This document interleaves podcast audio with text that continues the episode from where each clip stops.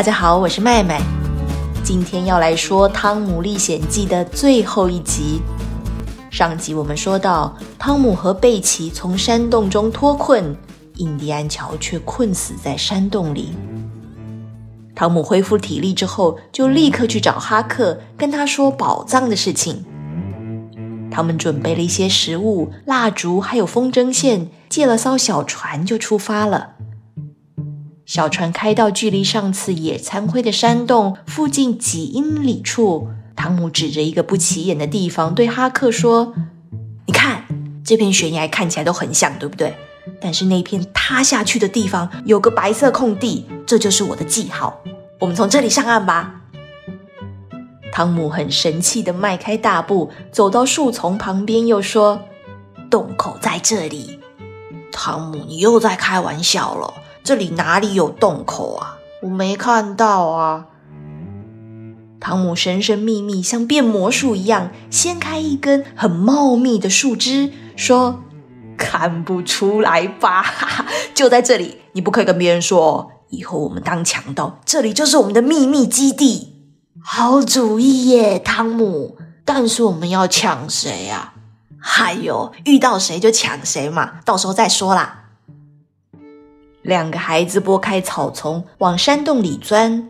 他们很谨慎的一点一点放开风筝线，往前走，慢慢走回到了当初汤姆和贝奇等待救援的泉水旁边。汤姆看见墙边那节曾经融化又凝结的蜡烛芯，身体忍不住一阵颤抖。他对哈克说：“当时他跟贝奇就是在这里看着蜡烛一点一点烧到尽头。”那时候的心情既绝望又害怕。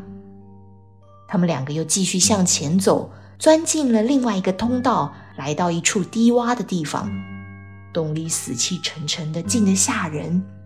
汤姆高高举起蜡烛，悄悄声地说：“哈克，你看那个转弯的地方，大石头上面有个被蜡烛熏黑的记号，有没有看到？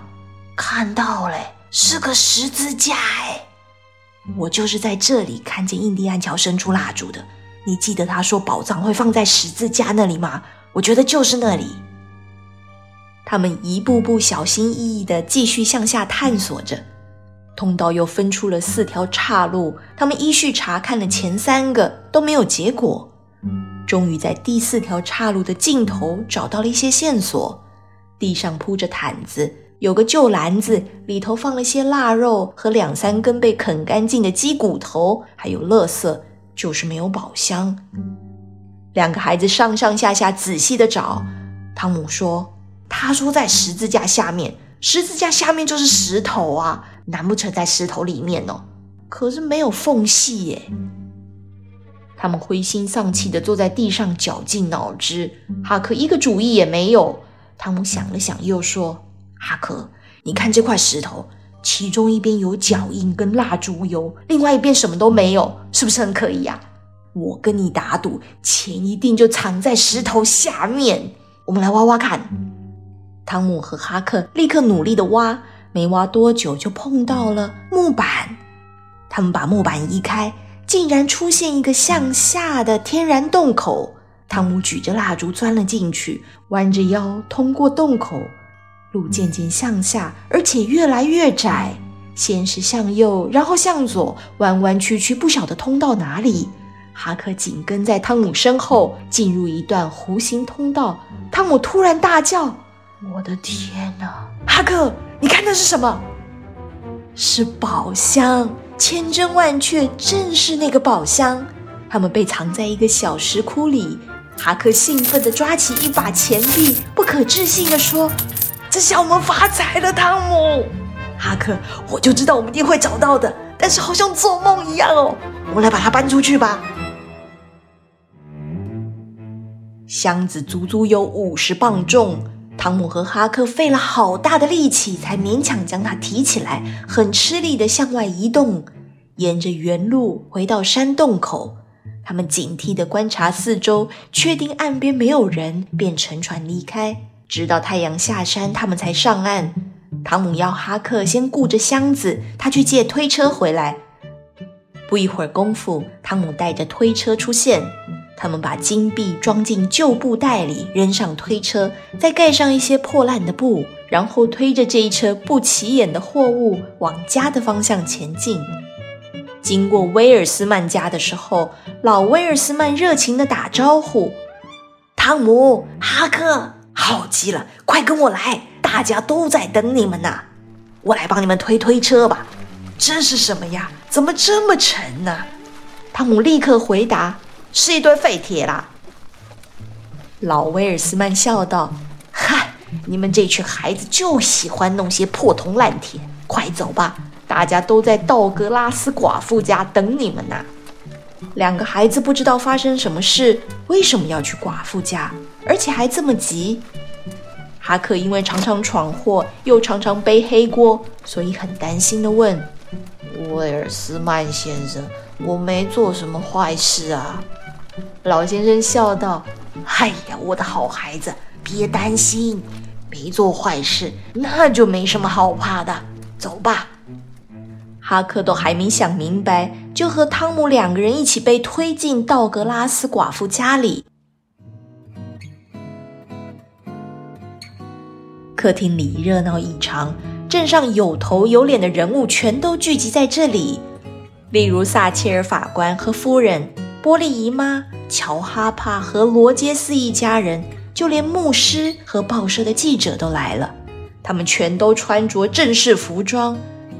道格拉斯夫人热情地接待这两个孩子，但他们两个浑身上下灰头土脸的，连波利姨妈都觉得很不好意思，皱着眉头对着汤姆直摇头。道格拉斯夫人先把两个孩子领进一间卧室，要他们梳洗后换上干净的新衣服再出来。汤姆和哈克梳洗过后回到客厅，客人们已经端端正正地坐在餐桌旁边等他们。道格拉斯夫人做了一个简短的发言，感谢大家光临，然后说明举办这一次聚会的目的。他打算收养哈克·贝利·费恩，让他上学受教育。将来还会让哈克做点小买卖赚钱。在座的客人都为这个决定感到高兴。汤姆却冒出一句话来说：“哈克不用赚钱，他已经是有钱人了。”在座的客人因为顾面子，都强忍着没有笑出来，但是气氛却很尴尬。汤姆看大家一副不相信的表情，又说：“你们不要不相信，哈克真的有很多钱啊！我证明给你们看。”说完，汤姆就跑到门外。客人你看看我，我看看你，最后又通通疑惑地看向玻璃姨妈。只见汤姆吃力地背着袋子走进来，一股脑的把金币通通倒在桌上，说：“你们看，我就说吧，这里有一半是我的，一半是哈克的。”全场的人都惊讶地倒抽一口气，眼睛瞪得又圆又大，说不出一句话来。大家都想知道到底是怎么一回事。汤姆把事情的来龙去脉说了一遍，虽然故事很长，但是听众们却听得津津有味。金币一共是一万两千块美元，尽管有些人的家产超过这个数目，可是大家都是第一次亲眼看见这么多的钱。汤姆和哈克两个人意外发了大财的消息，轰动了整个圣彼得堡小镇。媒体记者也争相报道，以至于镇上每间闹鬼的屋子都被掘地三尺，木板砖块都一块块被拆开，大家拼了命都想找宝藏发财。道格拉斯夫人和波利姨妈将哈克和汤姆的钱拿来放贷生利息，获得惊人的收入。哈克有了钱，又有道格拉斯夫人的照顾，帮助他上学，踏入正常的社交圈，看起来像是天上掉下来的幸福。事实上啊，文明生活对哈克来说就是一种束缚。有一天，哈克突然失踪，寡妇急得要命，四处去找他，好多人也来帮忙，整整找了两天两夜，甚至跑到河边去打捞。最后还是汤姆聪明，在荒废的工厂后面空木桶里找到哈克，躲在里面午睡呢。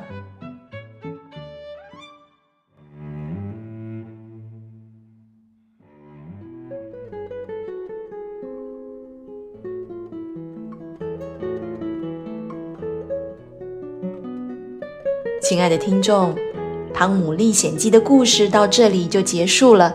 毕竟这是个儿童故事，要是再说下去，汤姆和哈克就要变成大人了。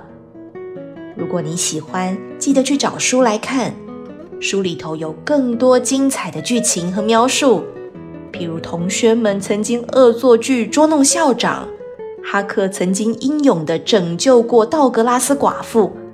还有汤姆刻骨铭心的恋爱过程，这些都在书里才有。麦麦也要来读书，为你寻找下一个好听的故事。我们下集再见，拜拜。